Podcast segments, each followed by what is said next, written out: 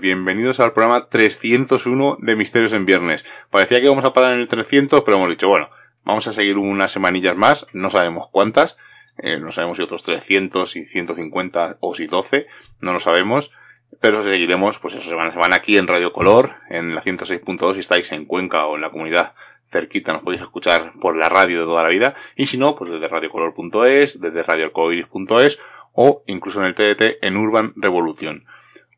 Y claro, decimos, joder, ¿qué hacemos después del 300? Porque el 300 teníamos muy planeado y ¿qué hacemos después del 300? ¿Con quién hablamos? ¿O qué hacemos? Pues dijo Seila, joder, pues yo creo que es el momento de hablar con alguien al que tenemos mucho cariño, ¿verdad, Seila?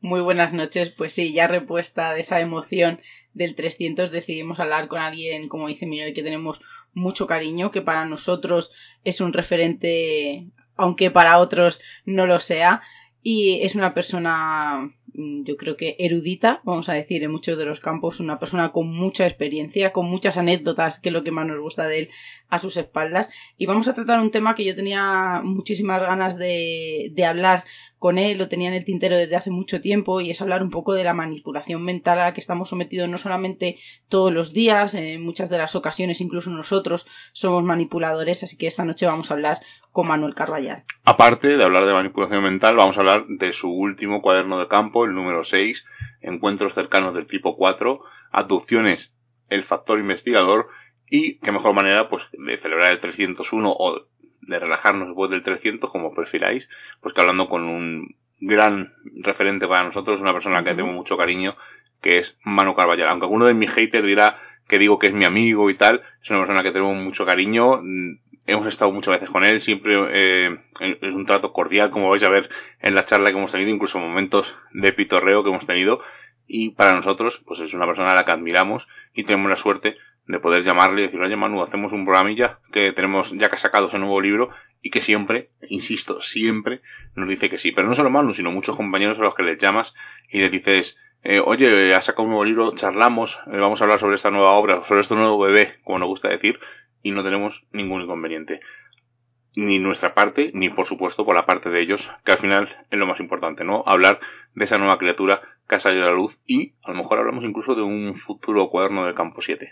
Pero antes, y siempre Manu eh, no le gusta hacer publicidad de donde podéis comprar sus libros, pero yo lo tengo que decir, os lo recomiendo de nuevo, lo vais a escuchar durante la entrevista, que, bueno, durante la charla, mejor dicho, que no le gusta hacer entrevistas sino charlas, eh, donde podéis comprar este sexto cuaderno de campo y otros más. Pues tanto en Secret Shop, en www.secretshop.com, en eBay, en todo colección, en Amazon también podéis conseguirlo. Y ya os digo, eh, Cualquiera de los seis cuadernos de campo, cualquier libro de Manuel Carballal son imprescindibles. Eh, nosotros tenemos en la biblioteca tenemos casi todos los de Manuel Carballal, nos falta alguno que estamos buscando por toda colección, pero estos cuadernos de campo eh, son fáciles de, conseguir, son unos precios más o menos económicos entre pues los 10, 16 euros más o menos, así que yo creo que es una hora que se acercan estas fechas navideñas y no podemos eh, celebrar a lo mejor como quisiéramos, pues oye, poder coger un libro o regalárselo a alguien, creo que es uno de los buenos, buen momento. Y desde luego son libros que os van a sorprender porque al final son vivencias de Manuel Carvallal y las refleja tal cual ocurrió en estos cuadernos de campo. Y ahora sin más preámbulo vamos a escuchar la charla que hemos tenido con nuestro amigo Manu Carvallal. Bueno, pues tenemos con nosotros, ya lo habéis oído, lo hemos presentado antes, a un gran compañero al que tenemos muchísimo cariño, al gran Manu Carvallal. Manu, ¿qué tal? Buenas noches. Lo de gran lo dices con recochineo, ¿no? Tú que eres pequeñito. Lo digo por las grandes historias y las grandes vivencias que han tenido. Al final es todo un cúmulo, aunque yo sea muy grande físicamente, no tengo tanta vivencia y tanta historia. Por eso digo el gran Manu, porque ha vivido un montón de cosas y anécdotas. Bueno, yo creo que lo dices por las grandes carcajadas que te echas tú a mi costa. Los echáis vosotros dos. bueno, algo comentaremos del libro que, que, me hizo sonreír. Bueno, me reí, me reía a mandíbula batiente porque fue una cosa increíble que, que cuentas en este último cuaderno del campo, en el sexto, el, dedicado, vamos a decir, eh, además tengo que nombrarlo porque lo escuché hace poco, el programa de Jesús Ortega, donde hablabais de este cuaderno de campo, eh, que claro, no son aducciones al uso, sino son encuentros del tipo 4. Bueno, en realidad es lo mismo, ufológicamente siempre se han considerado sinónimos. Lo que ocurre es que, eh, bueno, en este cuaderno de campo yo utilizo las abducciones que llevo investigando toda la vida, toda la vida, porque además yo me encontré con, bueno, las abducciones me encontraron a mí, yo no las buscaba. El primer caso de abducción me lo topé siendo muy jovencito, pero digamos que las abducciones o, los encuentros cercanos del tipo 4 eh, son un poco la excusa para mm, hacer una reflexión sobre el papel cómplice de los investigadores en toda, en toda esta fenomenología. No solo en el fenómeno ovni, ocurre en todo. Cuando a Chris Obeck le preguntan qué hay detrás del fenómeno ovni, él siempre responde ufólogos. Y aunque parezca que eso es más propio de la retranca de un gallego, es una gran verdad. Porque con mucha frecuencia los eh, investigadores, los estudiosos y los divulgadores eh, somos cómplices a la hora de generar los casos que luego se hacen inmortales y aparecen para siempre en la bibliografía especializada. Bueno, en este, en este último libro tenemos eh, nueve casos, creo, no, ocho casos, más eh, algunas anécdotas y algunas vivencias. Y hay dos, además, mm, me sorprendió eh, leyéndolo porque podemos decir casi casi que has vivido dos abducciones en primera persona. O sea, has sido testigo de primera mano de esas dos abducciones donde no vamos a revelar nada para que el, el, oyente eh, coja el libro y lo sepa, eh, donde has visto que lo que ocurre no es realmente lo que vemos en, vemos en televisión, ¿no? Esas eh, naves extraterrestres, esos personajillos grises pequeños o grandes o, cada uno de una manera que lo describa, que secuestran a las personas. tú lo has visto en primera persona y has visto que no era lo que te esperabas. Claro, esto, esto suena muy raro, dicho así.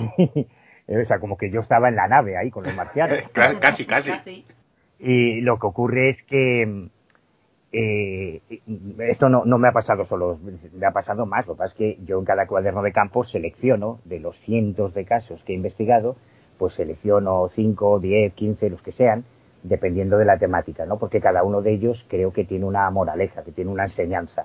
Por eso, por eso escojo esos casos en concreto. Y he escogido dos en los que se da ese, esa situación absolutamente almodovariana y kafkiana de estar presente en el mismo espacio-tiempo cuando supuestamente se produce la abducción. Y esto ocurre porque hasta aproximadamente 1980-1985 había un perfil muy estipulado de lo que eran las abducciones. Desde que comenzó toda esta historia, con el caso de Barney Betty Hill. Hay casos anteriores, pero el que desata toda esta, esta psicosis es el de los norteamericanos Barney Betty Hill. Pues desde, desde el caso Hill hasta los años 80 se habían hecho muchos estudios y se había establecido un perfil, un patrón de los abducidos, que eran normalmente personas que conducían en solitario eh, su vehículo por una carretera em, poco transitada, a altas horas de la noche. Ese era el testimonio más recurrente de todos los abducidos. De hecho, la inmensa mayoría de los grandes clásicos de abducción coinciden con, ese patrón. Pero en los 80 se publicaron dos libros, Comunión y, e Intrusos, de, de Wally Strieber y de Bud Hopkins, en, en Estados Unidos, en los que se decía que había cambiado el paradigma, que había cambiado el patrón y que los abducidos hubiesen tenido o no esa primera experiencia, ese primer encuentro cercano del tipo 4, en que habrían sido introducidos en el interior de un, de un objeto, de una nave extraterrestre, después recibían la visita en su propio dormitorio, sus propios domicilios, de esos mismos captores. Y empezaron a llegarnos casos a finales de los 80, pero, pero una cantidad enorme de casos.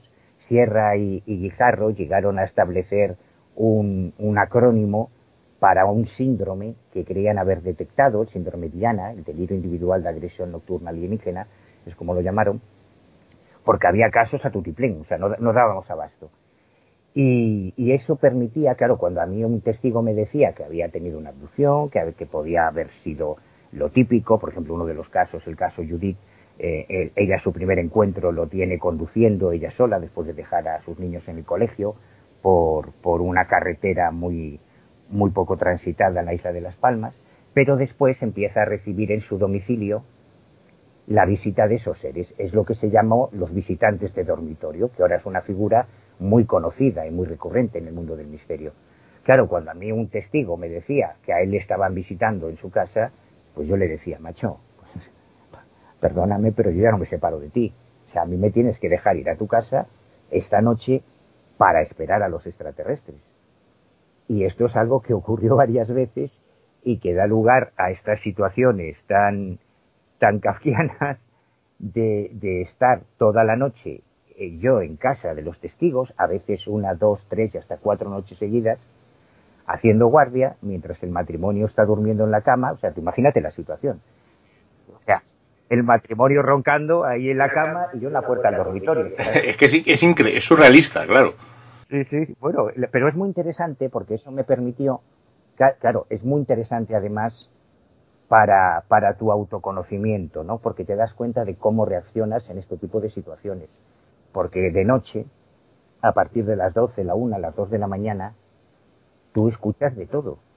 Claro, tú estás ahí sentado en una silla, en, atento a cualquier ruido, y las casas hablan. Bueno, vosotros lo sabéis. Noche, en silencio, crujidos, los cambios de temperatura que dilatan la madera, un camión que pasa de lejos, claro, tú escuchas de todo. Pero yo os doy mi palabra de honor de que allí no apareció ni Dios, nunca, en ningún caso. Pero por la mañana, lo interesante es que por la mañana varios de estos testigos aparecían con cicatrices, que yo reproduzco las fotografías en el libro, con marcas, pequeños ecemas, escoriaciones, pequeñas heridas, que ellos atribuían a que habían sido visitados. Y daba igual que yo les dijese, pero macho, que no, que yo estaba aquí, en la puerta, que aquí no ha entrado nadie. Pero ni, ni humano, ni extraterrestre, ni un ladrón, aquí no ha entrado nadie. Entonces a mí eso ya me permite jugar con ventaja, porque yo ya sé que no estamos hablando de un fenómeno físico, estamos hablando de un fenómeno real, pero no físico. No, no físico en el sentido tridimensional, tal y como lo entendemos. Y esto para mí fue un salto evolutivo enorme a la hora de enfrentarme a este tipo de temas, porque durante mucho tiempo, en el, en el caso de las abducciones, como en la mayoría de los fenómenos anómalos, hemos sido un poco víctimas de lo que, lo que Noam Chomsky llama la contención del debate, ¿no? Nos hemos pasado décadas y décadas y décadas peleándonos entre nosotros, pensando que las abducciones o eran reales o eran un fraude. Pues no, no tienen por qué ser reales un fraude, puede ser otra cosa. Hay una tercera vía. Cuando tú solamente ves el fenómeno con las gafas de la ufología a través del mito extraterrestre, o son extraterrestres o no son, e, es lógico que no tenga sentido, que no tenga ni pies ni cabeza, y entonces es cuando elaboramos teorías así enrevesadas, son fenómenos forteanos, no, el factor O, no, cosas que no sabemos ni de qué hablamos, pero como son raras, bueno, pues es que es otra, es otra física, es otra realidad, no, no, la física es la que es, hay una física, no hay más de una física. La física es, la física, o sea, la, ley de la gravedad es la ley de la gravedad aquí en Saturno. Pero cuando cambias el chip, cuando enfocas de otra manera estos temas, es cuando de repente, que es lo que me ha ocurrido con este cuaderno de campo, todo empieza a tener sentido. Claro, Manu, porque muchas de las veces, como tú bien dices, hemos expuesto eh, sobre la mesa, sobre todo nosotros, que hemos llegado mucho más tarde que vosotros a todo este mundillo y que llegamos muy tarde al mundo de la psicología, pues ponemos sobre la mesa, como decimos, ese debate de siempre, ¿no? Que siempre tenéis, el testigo siempre dice la verdad y siempre hay muchas interrogantes ¿no? y muchos tipos de, de, vista y de visión sobre, sobre esta pregunta. Pero sí que es verdad que lo que tú dices, a lo mejor quizás no es blanco o negro y hay un gris que todavía no entendemos muy bien, porque yo creo que, que nadie abriría la puerta a un desconocido que estuviera eh, cuatro noches en su casa y que al día siguiente esa persona siguiera testiguando que había eh, sentido o había tenido esa experiencia a priori de que tú le estabas diciendo que aquella noche estaba todo grabado y que no había ocurrido nada. ¿Qué es lo que estaba pasando dentro de la mente de esa persona? Claro, mira, voy a decir una barbaridad ya para que mis queridos haters puedan afilarse las uñas. No, no solo, o sea, es cierto que hay una corriente eh, más de los divulgadores que de los investigadores, porque, sabes, en el mundo de la ufología pasa una cosa curiosísima. En el de la parapsicología también, pero menos. Pero en el mundo de la ufología, los aficionados a los ovnis no tienen ni la más remota idea de lo que se está haciendo en la ufología puntera en el año 2020. Si vosotros pudierais ver las discusiones que se tienen en los foros especializados, en, listas como Anomalies, por ejemplo, que está en, un grupo de Yahoo, es que es como si se hablase de otra cosa, ¿no? Como si se hablase de, fontanería y de física de partículas. O sea, como que no tiene nada que ver. Nos movemos en, en territorio, o sea, hay una información ufológica que es la de consumo, es como un poco la, la física cuántica, que alguien se lee dos artículos es muy interesante y se cree que ya entiende lo que es la física cuántica. Y tú te vas a una conversación con físicos cuánticos y es como si estuviesen hablando en arameo antiguo, o sea, no entiendes absolutamente nada, se, se mueven en otro nivel.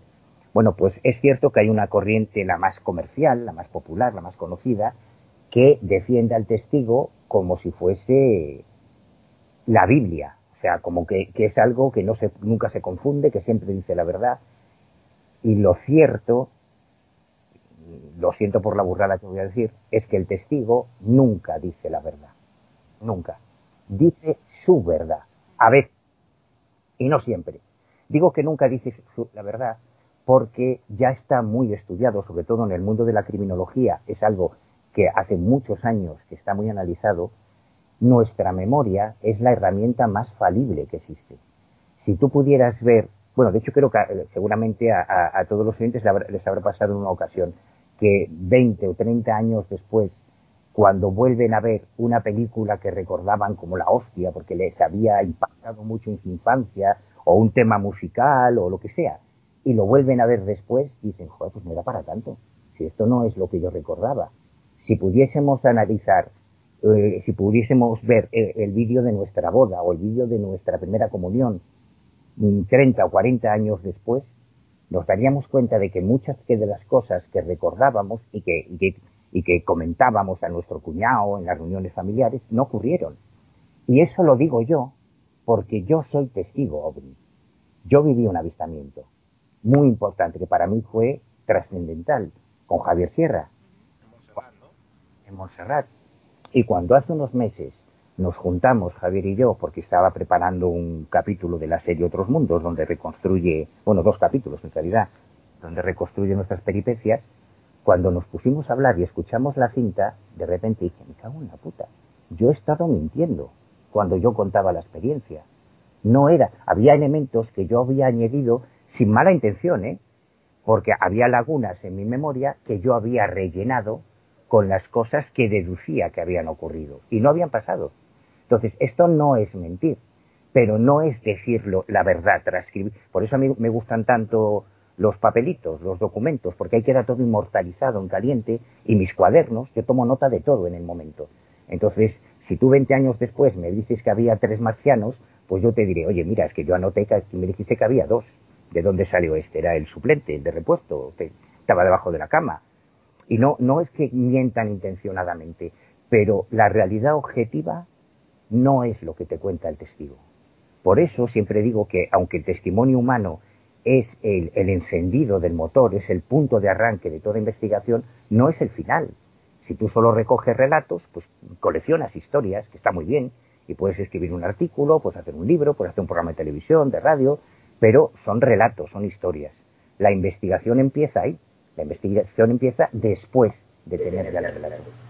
Estoy vamos, totalmente de acuerdo contigo porque la memoria es infiel. Incluso estabas hablando de una experiencia que ocurrió 30 años, pero es que hace 30 años, pero es que no hace falta. Es que simplemente con un sueño que uno tiene, al, a las 3, 4 horas, esa censura aparece, eh, que está en el inconsciente y de repente empiezan a aparecer cosas que no han sido las reales, como tú sabes. Eh, bien sea porque lo deformemos porque nos haya dado miedo ese sueño o porque nos haya dado miedo esa experiencia, porque quizá eh, de la manera que la estamos contando sea, eh, se haga más creíble hacia los demás. Así que yo creo que es, un tema muy interesante en el que siempre tendríamos que tener eh, eso en mente, ¿no? que la memoria es infiel y que los testimonios son muy valiosos, evidentemente, porque si no, no tendríamos caso, pero como bien dices, a partir de ahí es cuando empieza la verdadera investigación.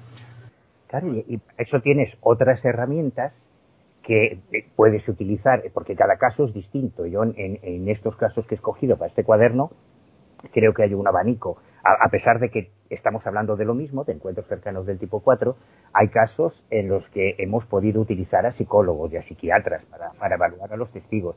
Hay casos en los que hemos podido analizar em, muestras de pasto chamuscao, de huellas, donde supuestamente ha aterrizado el objeto, que por cierto cuestan una pasta. O sea, lo de los análisis químicos Eso está muy bien cuando los, los entre comillas, escépticos dicen, no, es que los casos hay que aplicar el método científico, hay que... Págalo tú. ¿Tú sabes lo que cuesta un análisis químico de un pasto calcinado? Yo sí, porque he tenido que buscarme la vida para poder conseguir que me hiciesen análisis. Pero eh, esos casos son, digamos que es todo lo que viene después de haber recogido el testimonio humano. Todo el análisis, toda la evaluación de pruebas, pero el testimonio humano en sí solamente eso, un, relato, una historia que te cuenta alguien. Claro, pues además hilvanamos con uno de los casos, que creo que es el primero, en donde un compañero tuyo te cuenta que él ha tenido una visión de unas luces, que él recuerda unas luces que ven en el cielo, y recurrís a la técnica de la hipnosis para hablar sobre ese caso. Y en el libro dices que cometéis un error de novato porque él comenta algo de unas luces y la persona que le está haciendo la, vamos, la hipnosis empieza a hablar de platillos volantes. Entonces es como una especie, y ya casi casi vamos a desvanar por ahí, eh, una manipulación no intencionada, evidentemente, sino que es un error que comete esa persona y a raíz de ahí eh, el caso parece que gira completamente. Absolutamente. Y además le costó, tuvo que pagar las consecuencias el pobre chaval. El, el libro se titula Encuentros cercanos de tipo 4, abducción, dos puntos, el factor investigador, que es lo que a mí me interesaba un poco resaltar el papel que jugamos los investigadores en, en el desarrollo de este tipo de relatos. Y, un ejemplo extraordinario es el primer caso que yo me encontré. Yo, eh, ya lo comentamos en alguna ocasión, empecé en esto siendo un crío, muy, muy, muy, muy joven. Eh, ahora que estoy digitalizando todo mi archivo y, y, estoy subiéndolo a internet, a YouTube, a iVoox, todos los programas, las grabaciones, claro, me estoy encontrando cosas tan alucinantes como las cintas de Manolo Escobar, las cintas cassette de Manolo Escobar, de George Dan, de Carlos Gardel, que tenía mi abuela, pues yo se las robaba, tenía un duro para comprar cintas, para grabar las conferencias, las sesiones de hipnosis, y ahora me encuentro cintas. El otro día me encontré una de Manolo Escobar con una conferencia de Diego Daraciel, del año 84 pues yo había fundado, había engañado a un grupo de amigos de mi barrio y de, compañeros del cole, a los que les molaba todo esto de las psicofonías, de los ovnis, y montamos un grupito, ¿no? Un grupito que llegó a tener cierto peso en, Galicia.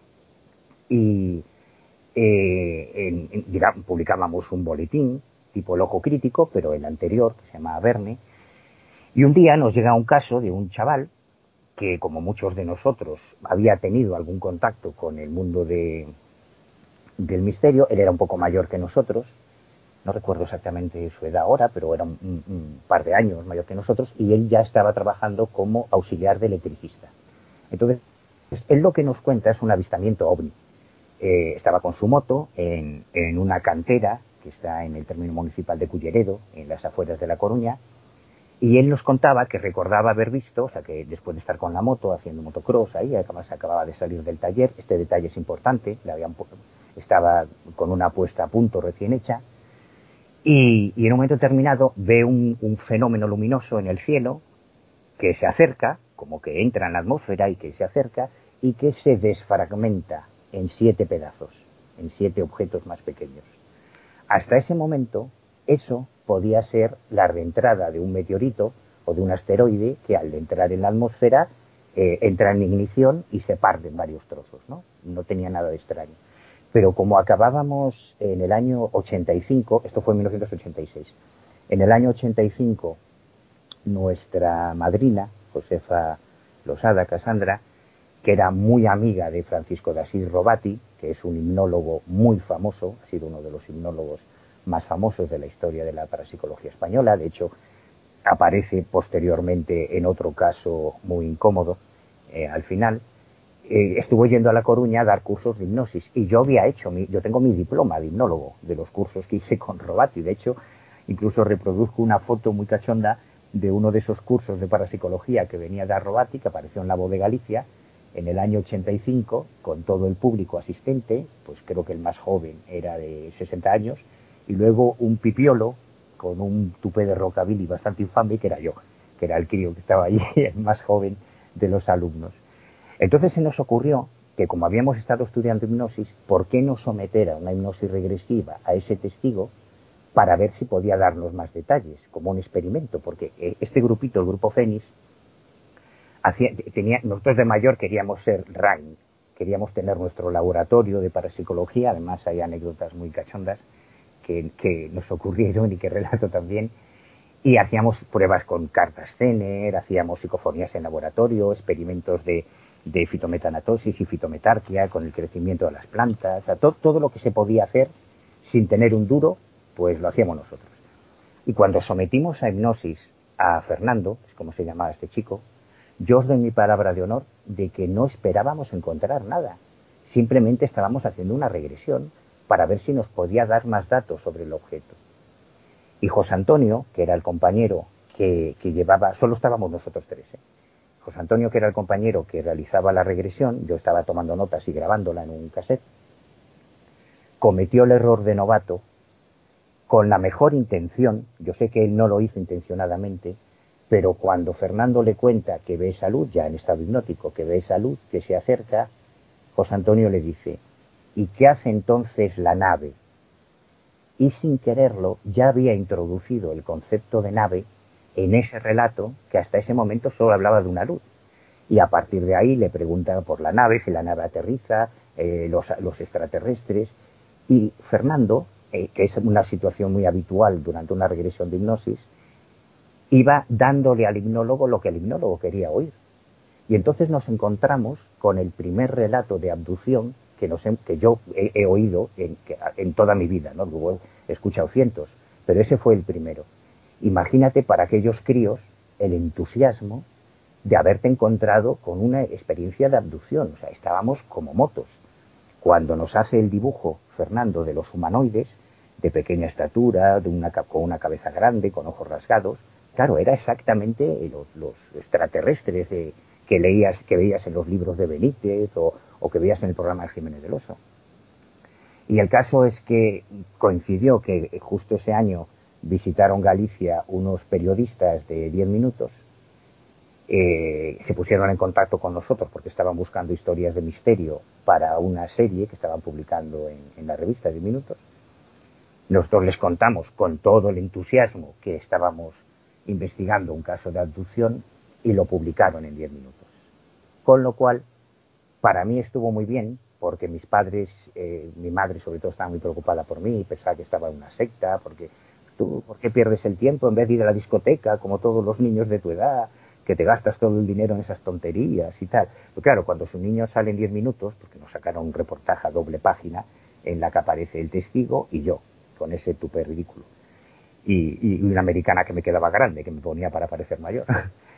Pero que ya cuando mi madre me ve en 10 minutos, claro, se va a la peluquería a enseñárselo a sus amigas. Mira, mira, mi hijo sale en 10 minutos. Y ya encima, cuando nos llama Encarna Sánchez, la gran Encarna Sánchez, la diosa de la radio, y nos entrevista, mis padres encantados, ya orgullosos de que su niño pues hiciese algo que parecía útil, pero cuando los jefes de Fernando se enteraron de que iba contando por ahí que había estado en un platillo volante, lo echaron, perdió el trabajo.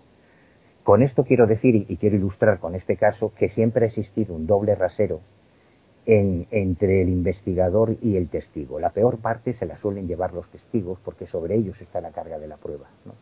Eso por un lado. Y por otro lado, como, eh, sobre todo cuando se utiliza la hipnosis regresiva, como en muchas ocasiones, yo creo con todas, pero bueno, en muchas ocasiones, eh, los investigadores podemos contribuir más de lo que sospechamos en la concepción de esos relatos, hasta tal punto que en 1987 la Bufora británica, que era una de las organizaciones de ufología más importantes de toda la historia, prohibió a sus investigadores que utilizasen la hipnosis en los casos de abducción porque no vale para nada más que para enturbiar, más que para enrarecer casos si hay algo que encontramos en común dentro de, todos estos cuadernos de campo es cuando siempre nos hablas en todos ellos de esa manipulación mental.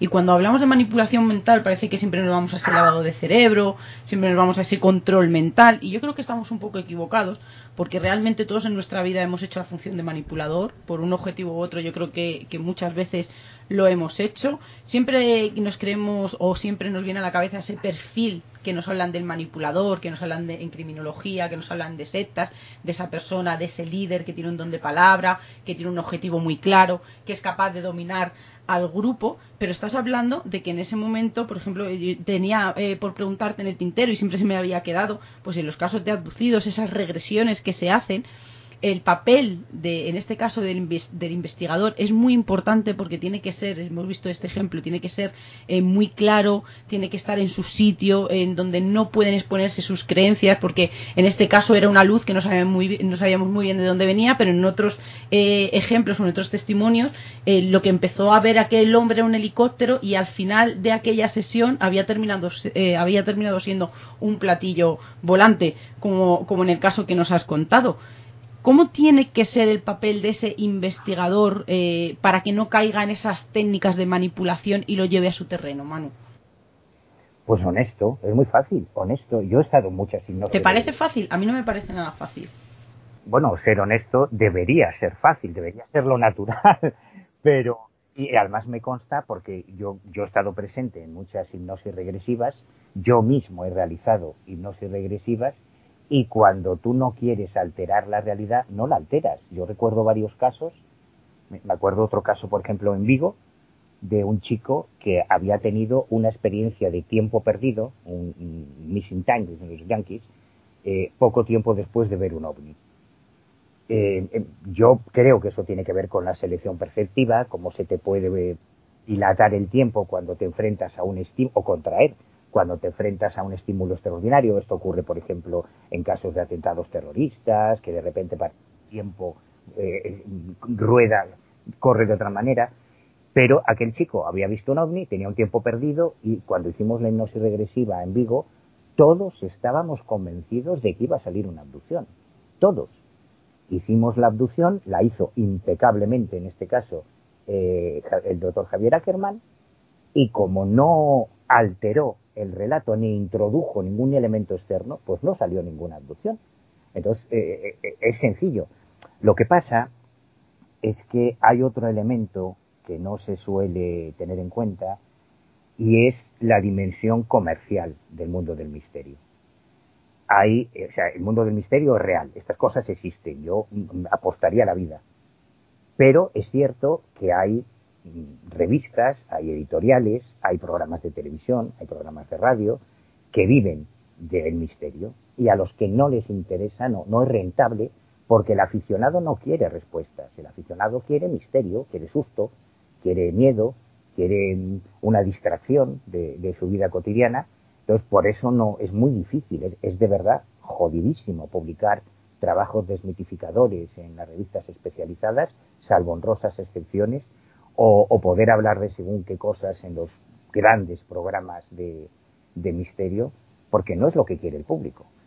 Lo que el público quiere son historias extraordinarias y entonces, si tú llevas una historia extraordinaria, con su testigo, con su relato, cuanto más turbia y dramática, mejor, y, en esto las abducciones son perfectas, eh, vas a tener mesa en plató, o vas a tener páginas, en, la revista, que vas a cobrar como colaborador, vas a ser invitado a congresos internacionales con todos los gastos pagados, igual tienes suerte y hacen una película de tu caso o de tu investigación. Entonces hay todo un submundo, que es al que me refiero con lo del factor investigador, que fomenta que los casos se sigan manteniendo como misterio, aunque sepamos hace décadas cuál es el origen de, ese caso en concreto. ¿no? Y, esto, evidentemente, es una manipulación absoluta de no del aficionado superficial al que solo eh, frívolo, al que solo le interesan las historias de miedo y de susto, sino al aficionado que de verdad quiere saber la verdad, que, realmente quiere saber qué hay detrás de este tipo de cosas, porque el 90% de la información que consume está tremendamente manipulada. Esto es lo que yo pienso, ¿eh? en mi opinión te quería hacer una pregunta a colación de, esto que has dicho, porque es verdad que, llevas mucha razón. ¿Qué porcentaje de todas tus vivencias, investigaciones y en esos resultados dirías que ha existido una manipulación mental? Una manipulación mental. O sea, te refieres de, de, formación en el testimonio, como en este caso, porque eh, la persona que ha estado, por ejemplo, haciendo la regresión o la, o la, investigación, sí que es verdad que ha dejado su sesgo, de una manipulación social, ya sea por redes, por televisión o por prensa, y que al final han dado, por ejemplo, como tú siempre hablas, de ese efecto contagio en muchos de los casos que nos hablas. Claro, es que no, no, o sea, no, no hay un caso virgen, no hay un caso que tú te encuentres al testigo que ha vivido toda su vida dentro de una burbuja y no tiene ninguna influencia. Todos los casos, en mayor o menor medida, tienen un sesgo de manipulación. Eh, pero bueno, como todo en la vida, o sea, dos personas que estén discutiendo de política en un bar están absolutamente manipuladas, como dos que hablen de fútbol. Y, ahora que se ha muerto Maradona, por ejemplo, que Maradona lo, van a beatificar, supongo, lo va, su cadáver estará incorrupto, como del niño italiano, porque pasa un santo. Que cuando, cuando Maradona era un cocainómano, putero, que, que jugaba de puta madre al fútbol, perfecto. Pero eso no significa que sea Dios, aunque haya gente que lo piense. Pues esto es igual. En, nuestra realidad somos seres emocionales y tendemos a, defender con mucha vehemencia nuestras creencias, nuestros prejuicios y a reforzarlos con lo que tengamos a mano. Muchas veces somos nosotros mismos. Antes os ponía el ejemplo de, de mi experiencia con Javier Sierra, que yo cometí un error y estaba convencido de lo, durante años de que lo que estaba diciendo era cierto. Hasta que hablando con Javier me demostró, pues tienes razón, no fue así, fue de esta otra manera. No cambia nada, ¿eh? el avistamiento fue real, lo que vivimos fue traumático para nosotros, pero me refiero a detalles de mi relato que no, no eran reales. Entonces, todos los casos tienen un, rango mayor o menor de, manipulación. Lo que ocurre es que es, una cosa es eh, el, ejemplo que os acabo de poner del caso de Fernando, del el caso de Culleredo, y otro muy distinto es el caso de Xavier C., donde al testigo le pagan 10.000 pesetas, el ufólogo, para que se invente toda la historia.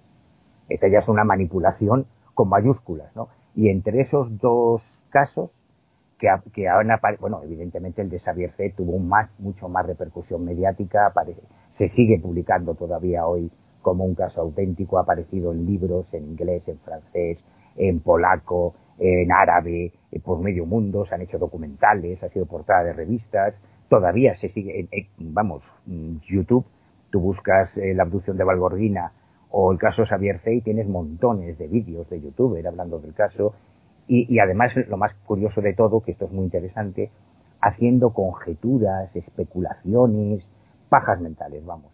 Claro, porque si lo llevaron a un dolmen, esto es una conexión con los aliens ancestrales, porque esto tiene que ver con los jinas del Corán, porque claro, Valgorguina es el Valle de las Brujas, nada, nada, no hubo extraterrestres, no hubo aducción, todo mentira, no hubo nada, ni jinas, ni, ni dolmen, ni siquiera el dolmen está donde tenía que estar, eh, toda una patraña, pero eso genera muchos contenidos, o sea, una historia falsa, en este caso malintencionada desde su origen, eh, puede generar un montón de literatura, de programas, horas de radio, vídeos en YouTube, cuando es toda una manipulación de principio a fin, ¿no? Bueno, pues entre esos dos extremos, esa manipulación intencionada de la hipnosis regresiva y el fraude consciente, hay todo un abanico de posibilidades.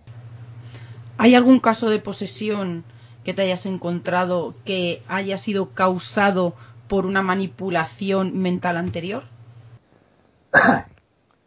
También te diría que todos. Claro, porque eh, yo digo, claro, al final eh, no vamos a decir que la religión es una manipulación, no lo podríamos decir así. Que lo es, pero, pero sí que es verdad que eh, casi todos no tienen una creencia, son fervientes, son muy devotos, van a misa, les hablan siempre del mal, si no actúas de una manera muy, no, muy recta, muy moral, podría ocurrirte esto. Por eso quería llegar a, a esa pregunta. ¿Algunos casos de posesión son el resultado de una manipulación anterior? Sí, sí, ya te digo, para mí, eh, digamos que el 99,99% periódico. Porque decir lo contrario implicaría que aceptas que hay otras formas de vida no humana, otras inteligencias no humanas que pueden penetrar en nuestro cuerpo y en nuestra mente. Y como yo eso no lo he visto nunca, y, y ya no te hablo del contexto judio-cristiano, porque la idea de la posesión es universal, está en todas las culturas. Yo he visto cientos de casos de posesión. Cuando tú te vas a un ritual de vudú o de santería o de candombleo o de lo que sea, bajan los orishas, bajan los loas y poseen a, a la Sunsi o a, o a los Pais de Santo, a las Nais de Santo, o a los Mambo, depende de la religión. Y, y, ves, y ves cosas alucinantes. O sea, yo he visto cómo se comían un vaso de cristal, masticándolo sin truco, o cómo se ponían a bailar descalzos sobre unas brasas en una hoguera, o cómo se bebían una botella de ron de un litro, que tendría que haber caído en coma etílico ese hombre, y en cuanto salía del trance estaba perfectamente sobrio. O sea, cosas realmente difíciles de explicar. Pero eso significa que hay una entidad sobrenatural que ha poseído a la persona. El exorcismo existe en el judaísmo, existe en el islam, existe en el hinduismo. O sea, cuando hablamos de exorcistas, no, no, no, todo se limita al padre Carras de, de la película del exorcista. No, no. Esta es una creencia universal. Y en todas las religiones y en todos los exorcismos que yo he visto, es exactamente lo mismo. El primer requisito para ser poseído es que tienes que ser creyente. Nunca he visto a un ateo poseído por nadie. Claro, es que además es que es una cosa básica que lo que tú has dicho. Nosotros siempre hemos dicho que todos los casos de posesión es porque la persona es creyente o incluso el entorno. Si el entorno es muy creyente, al final esa persona que eh, evidentemente vive en un entorno creyente acaba siendo creyente y la familia eh, dice, no, no, esto no, está enfermo por lo que sea, no es una enfermedad mental, sino que está poseído, vamos a un cura, ya da igual la religión que sea, pero si no eres creyente, no, no, puedes estar poseído. O sea, es, yo creo que casos de ateos, leí uno en el, en el libro del padre Fortea, eh, no, del padre Fortea no, de de Pilón, en el, libro de Pilón, que era una mujer que decía que estaba poseída y que era atea. Y yo creo que es el único caso, sí, que recuerdo así algo de pronto que me suena. a su despacho y le dijo, eh, estoy poseída y soy atea. Entonces a él dice que se le abrió los ojos como platos y dijo, ¿qué ha ocurrido aquí? Sí, en el libro de lo paranormal existe, me acabo de acordar. No recuerdo exactamente dónde, pero lo digo de cabeza, además. Yo no, no, no he tenido esa suerte. Eh, tengo alguna anécdota muy divertida eh, que te, permite verlo desde el otro lado de la barrera, ¿no? Eh, ahora que estáis hablando de una familia que pueda ser ultracatólica y que está convencida de y que tiene un niño poseído y que entonces el niño, yo he visto vídeos en casa del padre Fortea, que durante mucho tiempo fue el exorcista más famoso de, España, el único que tenía permiso para realizar eh, exorcismos en la, en la diócesis de Alcalá de Henares. Ahora ya hay ocho o diez o doce que pueden hacerlo en, sus respectivas parroquias. Y yo recuerdo en casa de Fortea, eh, que me enseñó unos vídeos de sus exorcismos. Y claro, él me decía esto mismo, fíjate, este chico que es ateo, eh, me lo traen a la iglesia, menor, me lo traen a la iglesia, claro, mm, tú lo que vas a ver es muy impactante, Manuel, mariconada, o sea, yo he visto cosas mucho más, mucho más fuertes en Haití o por ahí, pero bueno, entiendo que para Fortea era muy impactante, porque era su parroquia, ¿no? Era su iglesia. Y claro, yo lo que veo es a un chaval, eh, alguien según mi Fortea, creo que, que recordar que era su tío, estaba grabando en vídeo todo el episodio cuando llegan a la iglesia y claro, el chaval se ve que ya no quiere entrar en la iglesia. Dice, pero ¿a dónde coño vamos? ¿Qué, es esto? ¿A mí vais a misa ahora? No, no, ven, ven, que vas a conocer al padre, que no sé qué. Y el chaval no quería entrar, pues porque no le interesa un carajo la, toda aquella historia, porque era un chaval de 14, 15 años que lo que le molaba era el rock y la discoteca y de repente sus padres, como creen que está poseído porque tiene un comportamiento muy violento, muy rebelde, como cualquier chaval de 14 o 15 años, pues lo llevan al exorcista. Y claro, cuando ya lo fuerzan a entrar en la iglesia es cuando se pone violento. Pero como nos podríamos poner cualquiera, oye, pero déjame en paz, pero ¿dónde, ¿a dónde coño me lleváis? Como cuando llevas al perro al veterinario, evidentemente. claro. Lo que quiero decir es que si tú describes esa escena como diciendo, Fíjate, el poseso ya siente un rechazo, una animadversión hacia lo sagrado. No, no. Lo que pasa es que no quiere ir a, la iglesia porque no sabe dónde lo llevan y porque él no tiene ningún problema desde su punto de vista. Cuando ya le fuerzan, claro, él hace unos aspavientos, intenta soltarse, ves, ves, ves, ahí está saliendo ya el demonio. Cuando de repente viene un cura, con todo el cariño lo digo, ¿eh? que yo lo aprecio mucho, como el padre Fortea, que tiene una cara que, en fin, que no es tranquilizador, y viene con su sotana y empieza a chiringarte el agua bendita, claro, el chaval se caga en su puta madre. Y entonces dice, ¿ves? Ahí está hablando el diablo. Yo lo que veo es a un chaval normal de 14 años que lo han llevado sus padres y sus tíos por la fuerza a una iglesia con un señor muy raro que empieza a regarle con un hisopo de agua bendita y, y, y eso es una posesión. Claro, ese chico es ateo.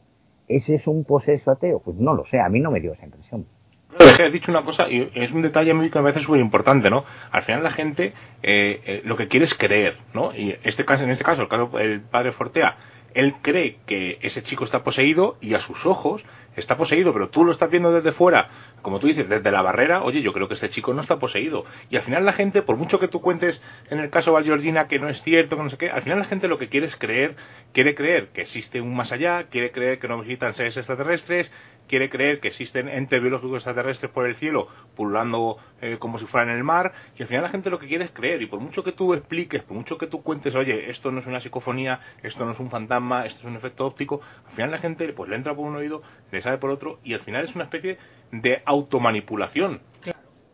Claro, claro, pero ya te digo, depende de, de, de cuál es la mirada con la que tú enfocas al fenómeno.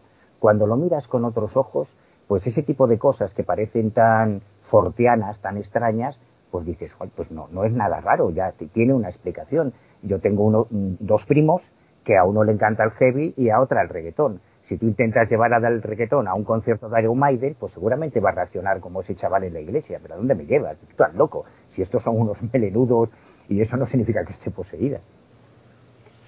Es que son actitudes y reacciones que, al final sigue habiendo la misma problemática, porque aunque Manu en este caso o, cualquier investigador diera esa opinión un poco más realista, aquella familia a día de hoy seguirá pensando que su hijo estaba poseído, porque a nosotros nos ocurrió algo muy parecido.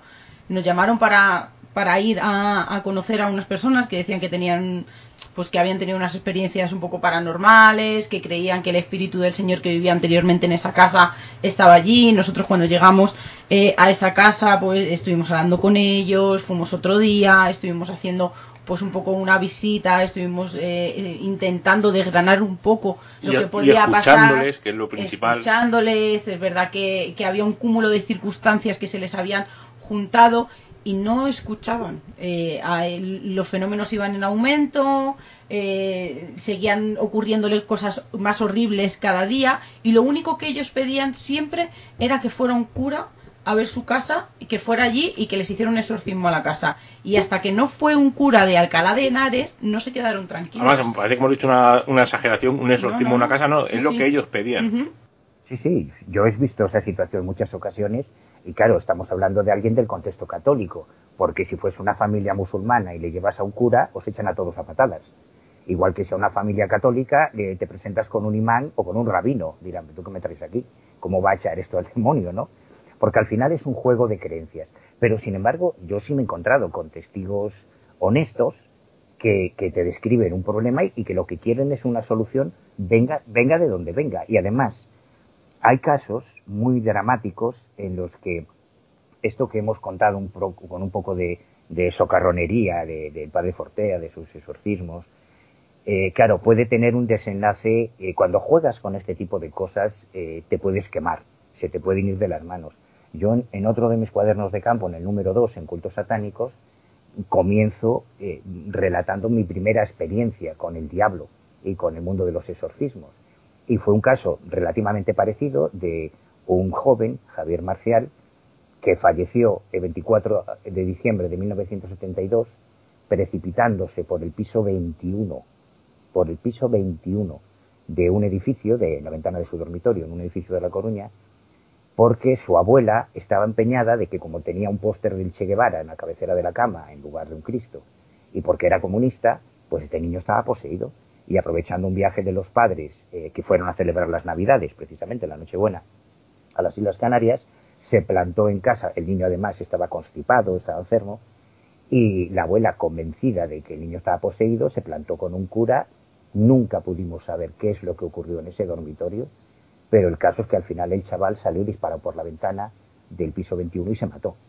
O sea que no, no, no es un tema para frivolizar, no, no es una, una broma, sea cual sea la causa que está detrás de, de, este tipo de casos, sea una manipulación mm, individual del mismo testigo de terceros, puede, puede tener repercusiones muy graves. Una cosa, Seila, antes de que te voy a preguntar una cosa, Seila. Además, recuerdo, corrígeme si me equivoco, pero creo que este caso eh, lo has comentado en varios sitios y me impresionó mucho. Además, creo que es este que estuviste yendo varias nochebuenas al portal para ver si encontrabas a un familiar, porque llevaba, alguien llevaba flores al sitio donde había aparecido el cuerpo del chico. Tres años, tres nochebuenas desde que tuvimos conocimiento del caso. Además, fíjate, otra, otra anécdota de nuestra ingenuidad como, como investigadores. Claro, éramos muy jóvenes, ¿no? Lo que hay gente mucho más talludita que sigue cometiendo los mismos errores. Eh, cuando nosotros nos cuentan esta historia, claro, flipamos, ¿no? O sea, era la película El exorcista en nuestra propia ciudad, en La Coruña.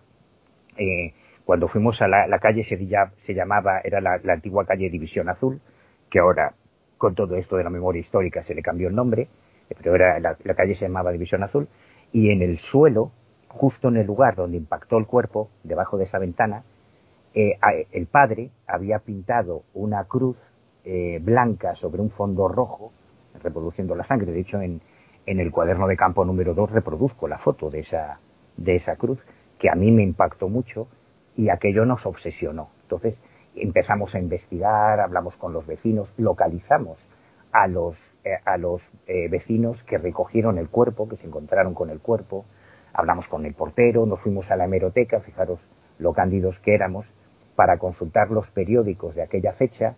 Y claro, buscábamos noticias en el mes de noviembre, de diciembre del año 72 y encontramos el periódico del día 23, encontramos el periódico del día 24 en, en el archivo del Ideal Gallego, pero el periódico del día 25 había desaparecido.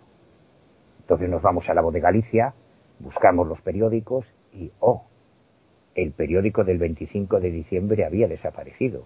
Nos fuimos a Santiago de Compostela, la acción el correo gallego como gilipollas y también había desaparecido. Entonces, ya nos montamos la teoría de la conspiración. Fíjate, esto fue la iglesia, quiso borrar las pruebas. No, coño, es que el 25 de diciembre no se publican periódicos.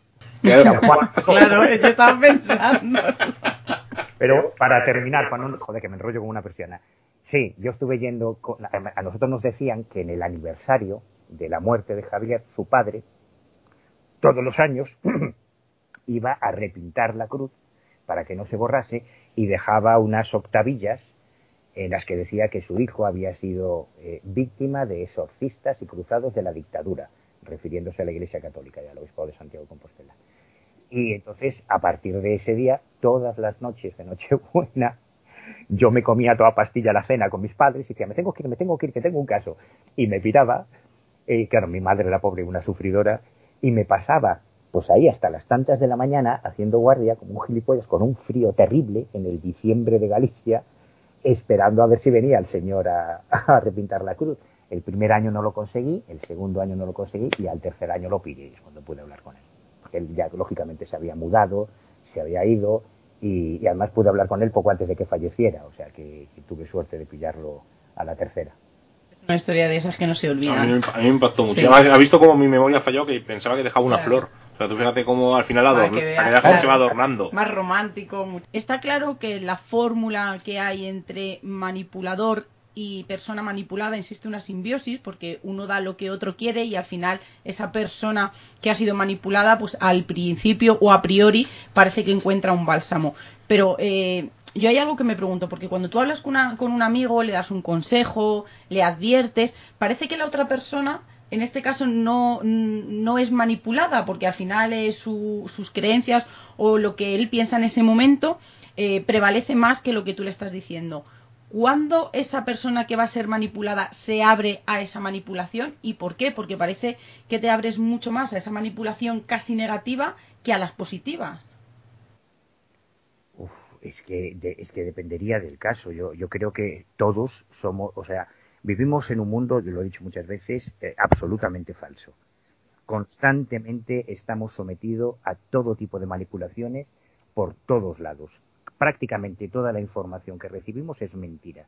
O sea, cuando ves los, eh, cuando te dicen en, eh, tu, el director de tu banco, no, no, tengo aquí unas preferentes cojonudas, y aquí un fondo filatélico que te va de maravilla, te está mintiendo, os va a sacar de la pasta, cuando todos los políticos de todos los partidos te prometen que van a hacer el oro y el moro y luego no hacen nada constantemente. O sea, cuando toda la publicidad que nos bombardea en nuestro email, en, nuestro, en nuestras redes sociales, por la tele, para venderte cosas que no necesitas, todo es mentira. Todo o sea, el, mundo del misterio es de lo más honesto que hay, con todas sus miserias, comparado con, con, con todo lo que vemos constantemente. Entonces, es que depende de las circunstancias. Nos pueden, nos podemos dejar manipular, porque además eso es algo que ahora está muy estudiado en el mundo de la informática, y, en esto evidentemente Miguel Ángel lo sabe mejor que yo, cómo seleccionamos la información en función de nuestros prejuicios y de nuestras ideas. Y, no solo nos dejamos manipular, sino que queremos que nos manipulen. Un eh, internauta con un perfil político de derechas no consume la misma información, no lee los mismos diarios, no ve los mismos canales de televisión, no escucha los mismos programas de radio que uno que tiene un perfil de derechas. Entonces, ¿quién manipula a quién? Muchas veces es que eres tú mismo el que estás pidiendo que te manipulen para reforzar la idea de que tienes razón. Claro, si tú solamente lees eh, eh, que quieres que te cuenten lo que tú crees, no ves ningún tipo de contradicción. Dice, joder, claro que estoy en la razón. Fíjate, si los periódicos, la radio, la tele, dice lo mismo que yo. Claro, esos periódicos, esa tele y esa radio. Por eso es tan importante, y yo creo que es el mejor consejo que se puede dar, leer y escuchar a personas que no piensen como tú, que te obliguen a confrontar tus propias ideas y tus propios prejuicios. Porque si no tienes miedo a, a estar equivocado, eso es lo que te va a permitir realmente valorar si, si tienes razón o no tienes razón. No, no hay nada malo en en confrontar tus opiniones. Está claro que estamos ante una manipulación constante. Yo creo que, como bien dices, desde que nacemos, además, nosotros tenemos eh, un compañero Mogur que siempre, cuando hablamos de CM en niños o experiencias, a lo mejor eh, de ese amigo invisible, él siempre dice que él los testimonios eh, no les da mucho valor porque es verdad que al final el papá, la mamá, el vecino, aquella persona eh, que lleva la voz cantante en el testimonio de ese pequeño, pues está incluyendo cosas y yo creo que, que en parte lleva, lleva mucha razón. Está muy claro que existen técnicas de control mental, incluso usados como mecanismo de tortura, pero a mí hay algo que me da mucho miedo, que no sé si será del todo cierto o se podría mm, realizar de una manera quizá tan fácil. ¿Te has encontrado algún caso en el que existiera esa introducción de recuerdos ya fijados para un testimonio, para una declaración? Sí, claro, claro, bueno, es que, madre mía, que te podía dar muchos ejemplos. Hay casos en la historia de, de la ufología y de la parapsicología de implantación de falsos recuerdos. Además, a mí es una cosa que me aterra. Sí, yo mm, una, fue una pista que estuve siguiendo durante mucho tiempo eh, en la investigación de Castaneda, si Carlos Castaneda podía haber implantado falsos recuerdos a sus brujas, a Florinda Donner, a Taisa Velar y a Carol Tix, pero aquí en España, mucho más cerca, en el asunto Humo, nos encontramos y además eh, publicamos la entrevista en el ojo crítico, en David Cuevas y yo, hace, hace cuatro, cinco o seis números, no recuerdo, está, está en la página web, eh, eh, pudimos entrevistarnos con el hipnólogo que nos relató cómo le llega una paciente que resultó ser una de las colaboradoras que tenía José Luis Jordán Peña para enviar las cartas de los humitas que él redactaba, redactaba las cartas, se las daba a una serie de personas y cuando ellas viajaban eh, las enviaban desde otros países o directamente las colocaban en el buzón. Y una de esas personas terminó en la consulta de este psicólogo de Madrid y durante una durante una estamos hablando de una, de, una terapia ¿no? de, de hipnosis eh, descubrieron que Jordán Peña que también era hipnólogo y muy bueno le había implantado falsos recuerdos para eh, reforzar su su sometimiento digamos no su bueno eh, es un caso, eh, de hecho, mm, Jordán Peña, por ejemplo, antes que hablábamos de, manipulación, uno de, y volviendo al tema de las abducciones, uno de los casos de abducción más famosos de la historia de España es el caso de Julio F., eh, sobre el que se ha generado mucha mucha literatura, y se han hecho montones de programas de televisión y de radio, se han escrito artículos. Bueno, pues hace también un tiempo José Antonio Caravaca, que es un puñetero genio, nos llamó nuestra atención sobre los dibujos que había hecho eh, Julio F. describiendo a los extraterrestres y los símbolos que él aseguraba haber visto en el interior de la nave. Y él, que es muy sagaz, y esto es lo maravilloso de la ufología, que las cosas, cuando son reales se pueden demostrar, él intuía que Jordán Peña había estado metido en ese caso. Entonces, cuando nos vamos al archivo, efectivamente, Jordán Peña fue uno de los hipnólogos que hipnotizó a Julio F. Y cuando por fin eh, David Cuevas y José Juan Montejo pueden reunirse con Jordán Peña para preguntarle directamente, oiga, ¿usted tuvo algo que ver con el caso de Julio F? Jordán Peña lo confesó, dijo, pues sí, pues es verdad, me habéis pillado, yo soy el que le dije que tenían que ser seres altos, de aspecto humita, y que tenía que poner el símbolo de humo, mimetizado y tal. Eh, es otro ejemplo de manipulación descarada de un investigador. Antes cuando te he preguntado eh, cuándo estamos abiertos o cuándo nos abrimos a esa manipulación, también me quería referir, eh, en, algún cuaderno de campo hablas de esos curanderos, de esos cirujanos psíquicos, que sabemos, ¿no? que a priori es un fraude, sabemos perfectamente cómo lo hacen, esa sangre artificial, esos órganos de animales, pero sí que es verdad que hay, eh, habrá ganchos, pero sí que es verdad que muchas veces la, la persona que está en aquella mesa o en aquella silla a la que están operando cree realmente que le están operando. ¿Qué tipo de manipulación ha tenido que sufrir anteriormente para que crea que aquello es real y que cuando sale de allí sale curado? Pues mira, lo dicho, eh, eh, no, no se puede generalizar, cada caso es diferente, pero yo, yo he vivido eh, casos muy dramáticos, muy terribles, cuando estaba investigando el caso de Andrés, de, de Andrés Ballesteros, el, curandero de Campanillas, que es precisamente uno de los protagonistas de Traficantes de Ilusiones, que me imagino que es al que te refieres, al cuaderno de Campo 5. Claro, yo estaba en la sala de espera durante horas y horas y horas y horas esperando a que me dejase entrar en alguna operación para verla, fotografiarla o filmarla. Y yo escuchaba las conversaciones de los pacientes que estaban allí esperando y hablaba con ellos, ¿no? Y claro, cuando tú te vas a un curandero, sea un cirujano psíquico, sea un, un alguien que hace reiki, acupuntura, da igual, lo que sea, con un niño con leucemia, o sea, imagínate que tú tienes un hijo que tiene leucemia o que tiene un cáncer y se está muriendo, y los médicos te han dicho que se va a morir, y tú lo pones en esa camilla y tú no es que quieras creer, es que necesitas creer que le va a curar. Yo recuerdo la, frase de un, de un padre que me decía, mira, mi hijo tiene cáncer, mi hijo se va a morir, me han dicho los médicos que se va a morir. A mí me dicen que escupiéndole en la cara se puede curar y yo le escupo en la cara, porque ya lo tengo perdido. Creo que es muy gráfica esa, esa frase, ¿no? Además, eh, una de las cosas que parece, ¿no? Que siempre que hablamos de aducciones o de aducidos, es que son gente desconocida, gente que, pues, que no es famosa, que no es conocida. Pero en este cuaderno de campo incluye dos casos, el de Isabel Bolondo y el de Eduardo Pons Prades, que son personas conocidas que dicen que han sido aducidas o que han tenido un contacto con seres del más allá. De estos dos casos, ¿cuál es el que más te sorprendió?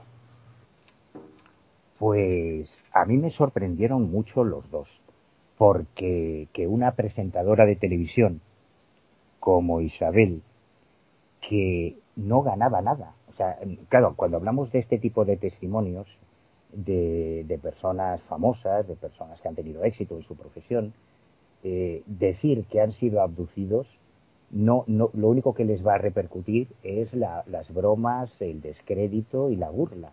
No ganan nada. Entonces, es como un valor añadido, ¿no? No es que sean más creíbles porque sean famosos, pero ahí evidentemente el, móvil hipotético de la popularidad, de buscar fama, no, no, no ha lugar, porque la fama ya la tienen en sus respectivas profesiones. En el caso de Isabel, a mí me impactó mucho porque además yo creo que al único investigador al que le contó toda la historia fue a mí, porque soy casi, puedo llegar a ser casi tan pesado como David Cuevas, no tanto, pero casi y estuve dándole la matraca a la pobre durante meses hasta que hasta que accedió a contarme todo lo que había ocurrido porque ella eh, de hecho acabo de subir hace tres o cuatro días una entrevista que le hace Jordi González en un programa de televisión cuando ella presenta las cartas blancas y es por lo que se le por, lo que la entrevistaron en el mundo del misterio no por un sistema mántico que ella aseguraba haber recibido como un efecto colateral de esa experiencia. En otro programa yo llego a, hablar con ella de una experiencia ovni, que es el detonante de, toda esta historia que yo ahora cuento en el cuaderno, pero que fue mucho más allá, que, hay, que hay mucho recorrido. Y en el caso de Eduardo Pons Prades, que es otro gran clásico de la historia de la ufología, a mí, a mí no es que me impactase la historia, a mí es que me daba mucho miedo el señor Pons Prades, porque Eduardo Pons Prades, que ha sido uno de los historiadores más reputados de, la literatura española, tiene una obra enorme, es un referente para todos los historiadores. La, Guerra Civil, de la Segunda Guerra Mundial, porque Eduardo Pons Prades la dio. Eduardo Pons Prades, siendo menor de edad, en la Guerra Civil, mintió sobre su edad al ejército para poder alistarse y ir a competir. Y es un tío con una trayectoria vital espectacular. O sea, estuvo en un montón de batallas, eh, fue, fue detenido por las tropas franquistas, escapó, se fue a Francia cuando estalla la Segunda Guerra Mundial y llegan los alemanes, él se pone a combatir con los partisanos. Bueno, fue una, una vida de película. Si fuera americano ya tendría serie en Netflix, pero Pues nada, y era un tío con una presencia, con un empaque, un tío muy serio, con una cara muy angulosa. Yo, de hecho, publico algunas fotos porque tuve la suerte de, reunirme con él en varias ocasiones. Y e, e, era otro de estos testigos a los que no te atreves a contradecirle porque es que imponía mucho respeto este señor. Un hombre con esa vida, que eso también es una, forma de manipulación, ¿no? Porque, claro.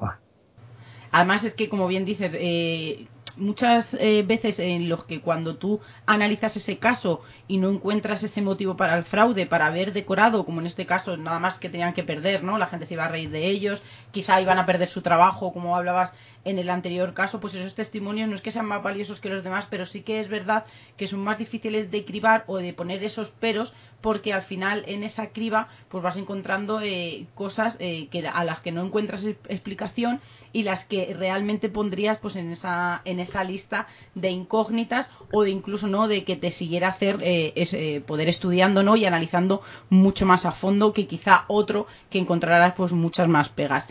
Eh, es, es... además, si me permites, sí, sí, claro. es, es, un caso muy bonito, con mucho recorrido, el caso de Pons Prades, porque eh, hay un, episodio muy, muy divertido que se produce en la editorial Planeta, que es una de las editoriales donde él publicaba sus libros, cuando él llega con un libro en el que cuenta su historia, un libro que es un clásico, acaba de reeditarlo hace poco Reediciones Anómalas, con un prólogo magnífico de Diego Marañón, y, de repente uno de sus autores de cabecera se planta en el despacho del señor Lara, del dueño de Planeta, la editorial más importante en habla hispana, para decirle, bueno, sí, aquí están muy bien los libros de historia, los libros de la guerra civil, los libros de esto, del otro, pero yo vengo a contar que me han abducido los extraterrestres.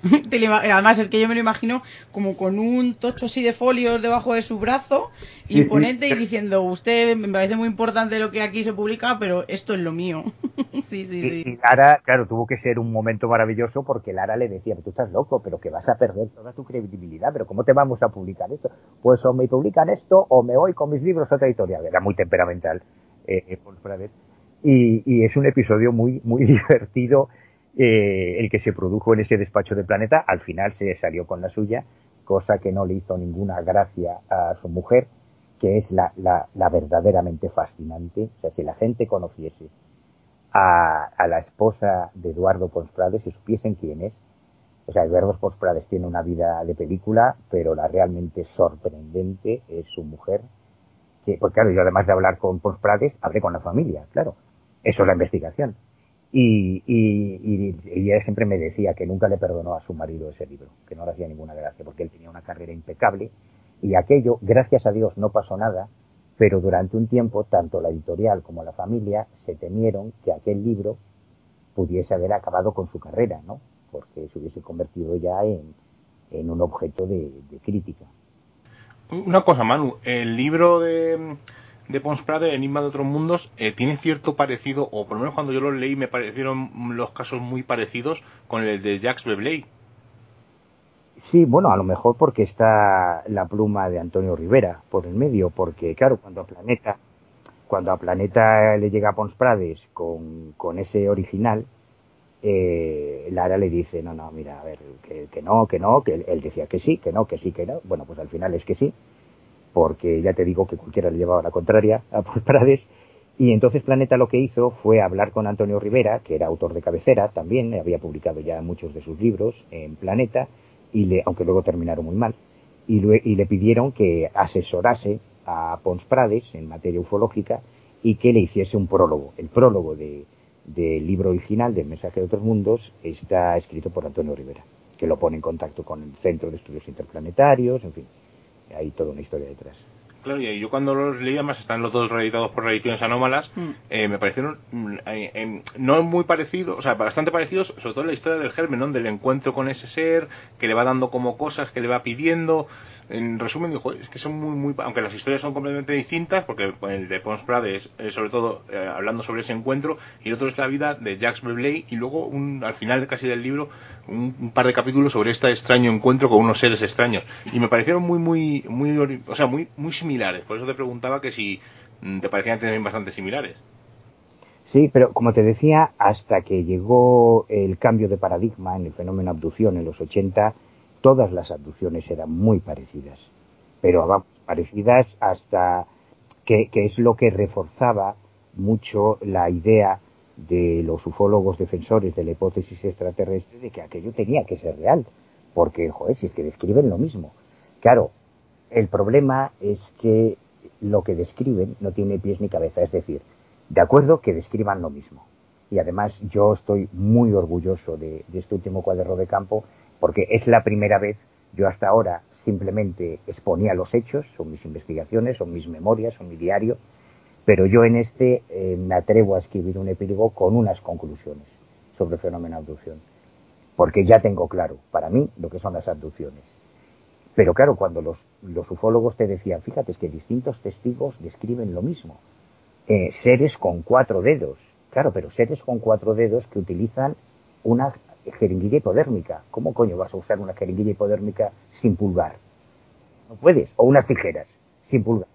¿Cómo una nave extraterrestre va a dejar un pasto chamuscao? Que va a gasolina. O sea, hacen el, viaje a la velocidad de la luz con un motor de combustión.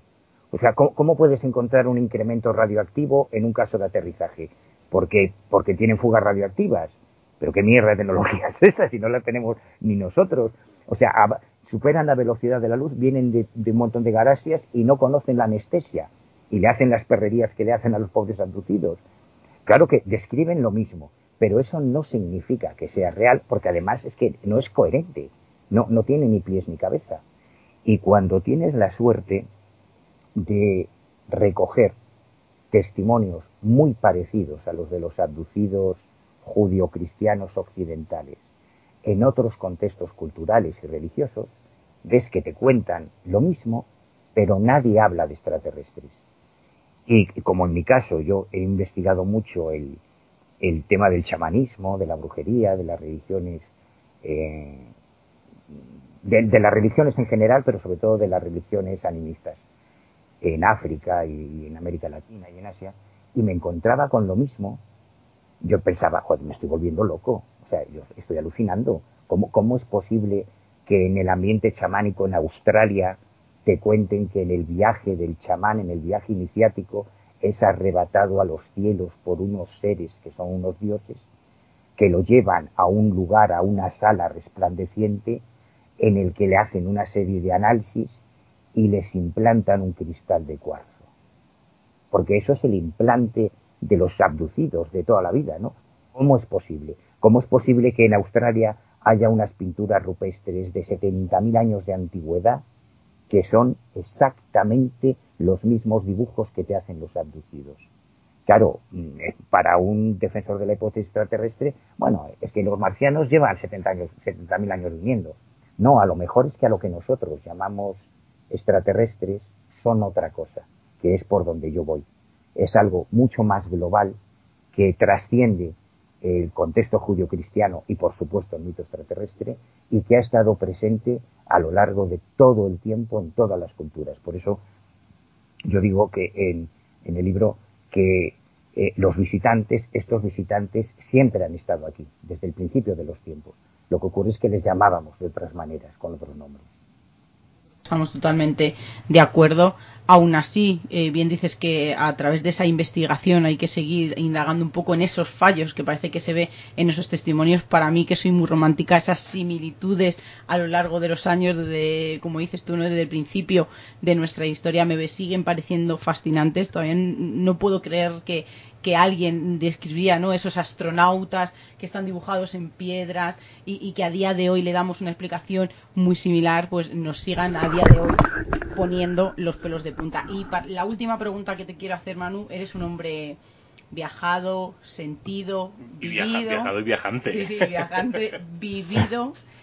Y has estado, como bien dices, ¿no? Con chamanes, santeros, en tribus. Eh, ¿Alguna vez has sido expuesto, has estado expuesto a una manipulación eh, con el objetivo de modificar tu conducta o tu opinión? Sí, claro, también te podría contar. Mira, pero eso tendría que ser otro cuaderno de campo porque hay, no, quiero decir, la, la última frase de este cuaderno de campo, la frase que cierra el libro, es que a pesar de todo lo que he expuesto, hay otra posibilidad, que es lo que ahora se llaman las MILAPS, las abducciones militares. Y es un tema que comenzó a tratarse hace relativamente poco y que empezó a, porque algunos testigos de abducciones describían eh, su rapto y describían todo el proceso idéntico al, del resto de los abducidos, pero hablaban de que había seres humanos presentes en la abducción, seres humanos con uniforme militar. Y claro, aquello nos parecía una conspiranoia más, ¿no? Pues esto es una cosa de loco, o sea, ya ahora meten aquí a los militares. Pero hay en la historia del espionaje, en la historia de los servicios secretos, en la historia de la, manipulación de la mente con fines bélicos, hay cosas reales, no hay que irse fuera de España, que a pesar de ser reales, y estas sí son tridimensionales y físicas, son increíbles. En España, cosas como la Operación Mengele, que desarrolló el CSIC en los años 80, secuestrando a mendigos en el barrio de Malasaña de Madrid, para probar con ellos una droga que iban a utilizar con Josu Ternera, con el etarra este que pillaron hace poco, para secuestrarlo en el sur, para abducirlo en el sur de Francia, el, entonces director del de, CSIC, del Servicio Secreto Español, Emilio Alonso Manglano, le pidió a un cardiólogo amigo suyo que diseñase un fármaco, un anestésico muy rápido, muy potente, para abducir, para secuestrar a Josu Ternera en el sur de Francia y tal. Con tan mala suerte que los experimentos que hicieron con mendigos, a alguno les salió mal y alguno de los mendigos murió. Esto ocurrió en España, esto no es una película, no es un capítulo de Expediente X. En Estados Unidos multiplica eso por mil. Y además, eh, ahora que la CIA está desclasificando una infinésima, millonésima parte eh, de, de sus documentos secretos, nos estamos descubriendo que algunos de los científicos que colaboraron con proyectos como el MK Ultra o el MK Naomi, proyectos de manipulación de la mente, eran científicos españoles, como el doctor Delgado, al que yo tuve la suerte de, de conocer, que se especializó en implantar aparatos en el cráneo, estos que eran implantes físicos, de, animales para modificar su comportamiento. Pero como te digo, este es un tema tan enorme, tan increíble y, tan complejo que yo espero dedicarle, dedicarle un cuaderno de campo y desde luego con quien sea, porque hay gente mucho más erudita que yo, creo que ahí tenéis un programa estupendo para un Ya, pero, pero eres, contesta, pero eres un taúd, eres un taúd. No, no, pero, ah, no, no, es que, no, no, perdón, perdón, no, no, perdón, perdón, si todo esto iba para hablaros de Jefferson Ya, ya. ¿Qué, taúd eres? Eh? ya bueno, pues hasta aquí el programa de hoy. No, no, no, no, perdón, perdón, perdón, pero se me enrolla. Escucha, nos, en, nos encantas. Si es que, si es que quiero contar tantas cosas, joder, quiero contar tantas cosas que parezco Enrique Vicente, que me pierdo yo porque además esta es una anécdota que viví con Enrique de Vicente. Hay ciertas anécdotas, ciertos episodios que te vas encontrando en tu, en tu trayectoria como investigador en el que efectivamente, o sea, te, te respondo con un gigantesco sí. Claro que nos han intentado manipular montones de veces. A mí me han ofrecido pasta por participar en fraudes.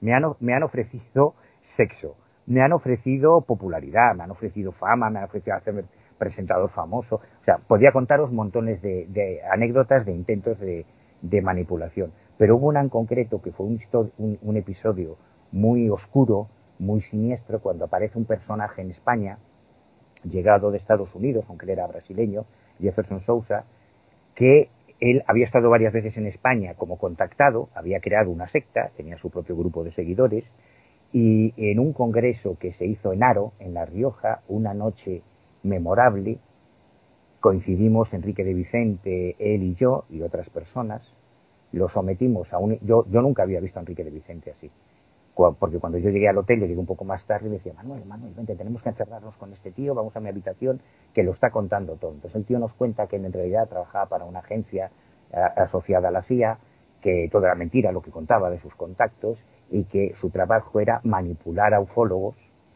eh, para que hablasen de determinadas cosas. Y hay historias muy siniestras, muy terribles, como la de Paul Benevich, que fue uno de los inventores de todas estas teorías de la conspiración ufológica que hay ahora, los Anunnaki, los reptilianos, estas tonterías, lo de Roswell. Este tío era radioaficionado y un día pilló unas conversaciones por radio que no debería haber escuchado, que eran conversaciones militares, conversaciones secretas.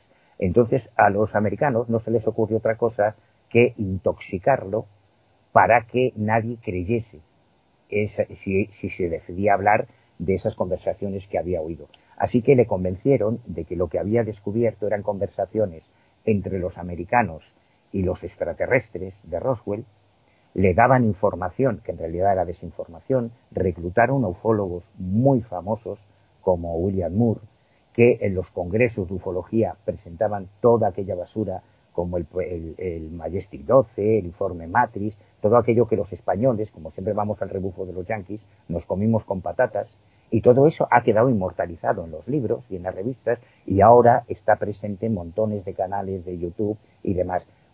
Eh, Benevich terminó mm, muerto a tiros por enfrentarse a la policía. O sea, estamos hablando, y, en un psiquiátrico. O sea, acabó muy mal de la cabeza y fue uno de los, de las víctimas, perdón, William Moore, eh, William eh, Milton Cooper, es que hubo varios implicados en toda esa trama.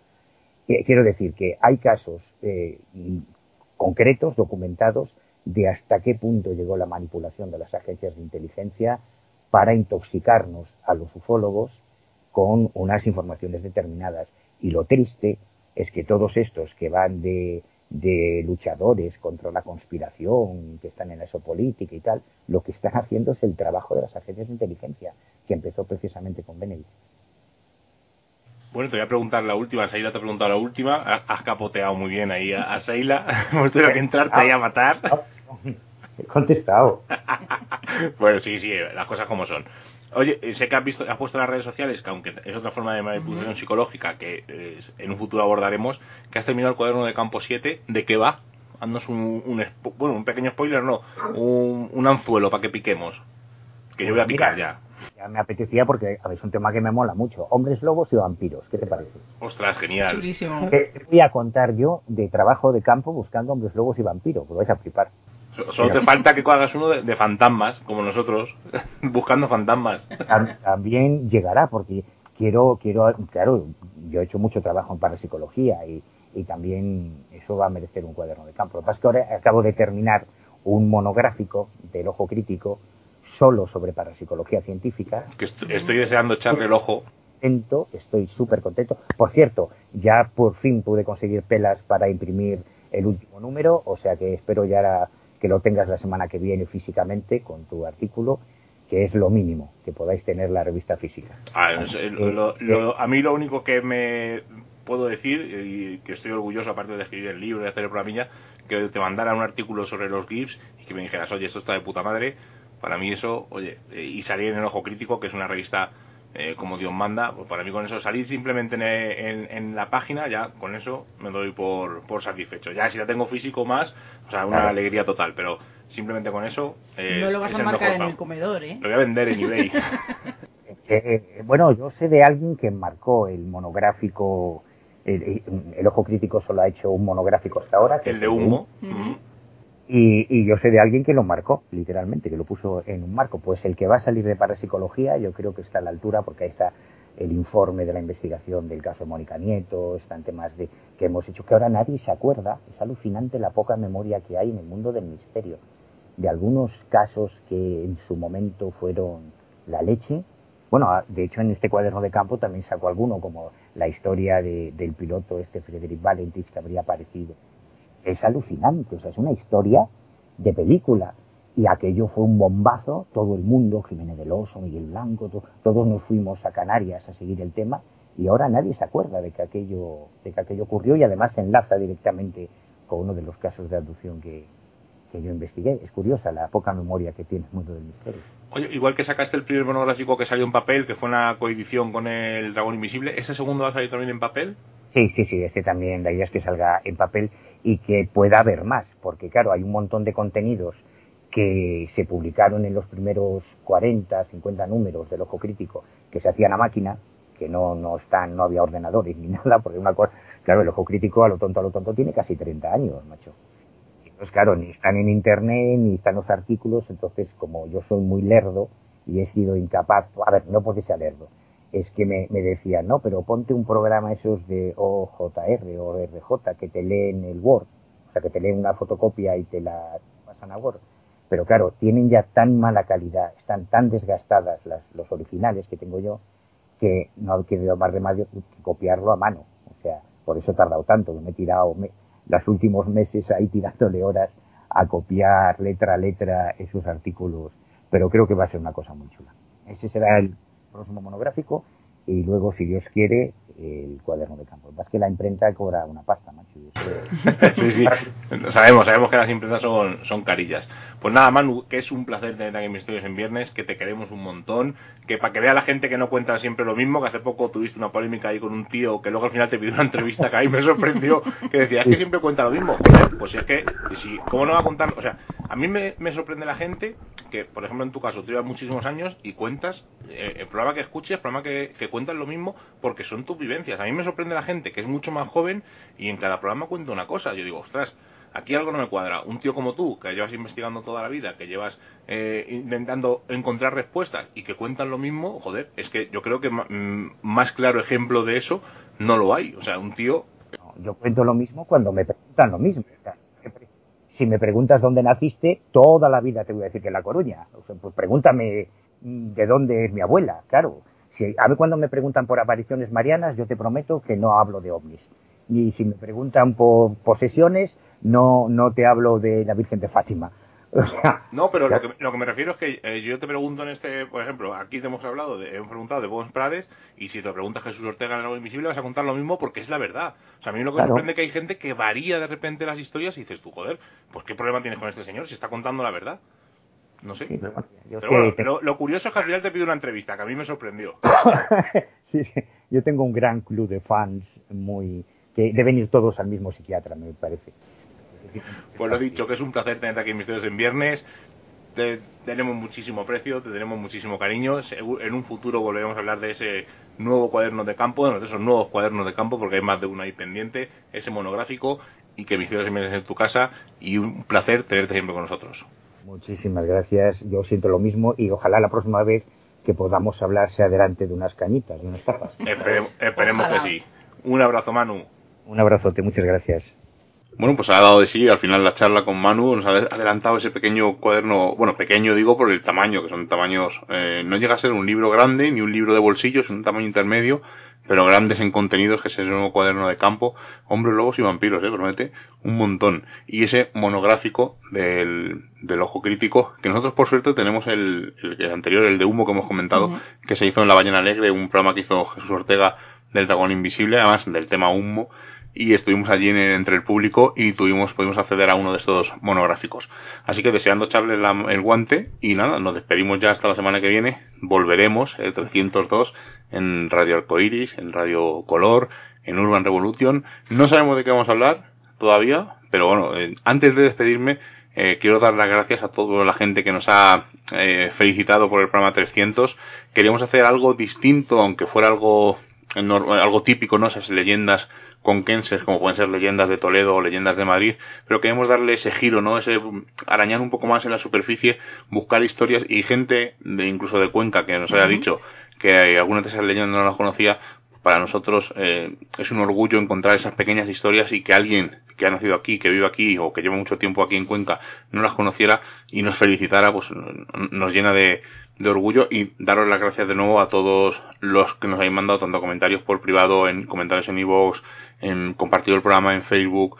Eh, o sea, estamos abrumados por tanto cariño y no sé, solamente puedo decir que pocas veces me quedo sin palabras y esta es una de ellas. Solamente deciros que gracias, que es una afición que nos lo pasamos pipa haciendo ahora mismo este radio eh, en diferido o que no podemos subir a la, a la emisora, pero disfrutamos muchísimo y ver que a la gente le gusta nuestro programa pues me deja sin palabras, como ya digo. Incluso un comentario de mi voz nos decía que nos estaban escuchando desde Perú, y me sigue flipando, o sea, me flipa que alguien me escuche, pues ya si me escuchan desde Perú, Brasil o Japón, me deja con la boca abierta. Ha habido gente de Cuenca que nos ha dado las gracias por dar visibilidad a esta ciudad, pero era una forma de, de pagar eh, la pues la bienvenida que nos hicieron, el que nos abrieran las puertas y como no, cada vez que sabéis que cada vez que vamos de vacaciones a explorar nos gusta hacer ese recorrido y dar esa visibilidad que yo creo que, que es tan importante. Callejo siempre dice que, que, nos avergonzamos de nuestra historia y yo creo que estos pequeños homenajes pues hacen volvernos a aquello que es tan importante y ese folclore que yo creo que debemos de, de seguir llevando de generación a generación. Dar las gracias al Kowalski, a Martín Ibáñez, a Luis Torres, a nuestros amigos de Dados Colgados, a Isaac Campos, parte integrante de Misterios en Viernes, a Mogur, a Casi71, a Rafael y a José Luque por las felicitaciones. Me dejo alguno en el tintero también. nos mandaron un correo por eh, privado, por privado a misteriosenviernes.com donde nos comentaban que ciertos datos nuevos eh, sobre lo, del, lo que le ocurrió a Iván, esa visión extraña sobre mm, lugares que hay alrededor y que daban veracidad a lo que comentaba lo que comentaba Iván. Pero bueno, son cosas que comentaremos en un futuro. Mil gracias a todos por esos comentarios. Eh, este al final es nuestro pago, ¿no? Que a la gente le guste lo que hacemos, también que nos critiquen, oye, que a mí es una cosa que me, sabes que me gusta, pero bueno, seguiremos semana a semana haciendo este pequeñillo programa de misterio llamado Misterios en Viernes. Y no decimos nada más, nos despedimos. Hasta la semana que viene.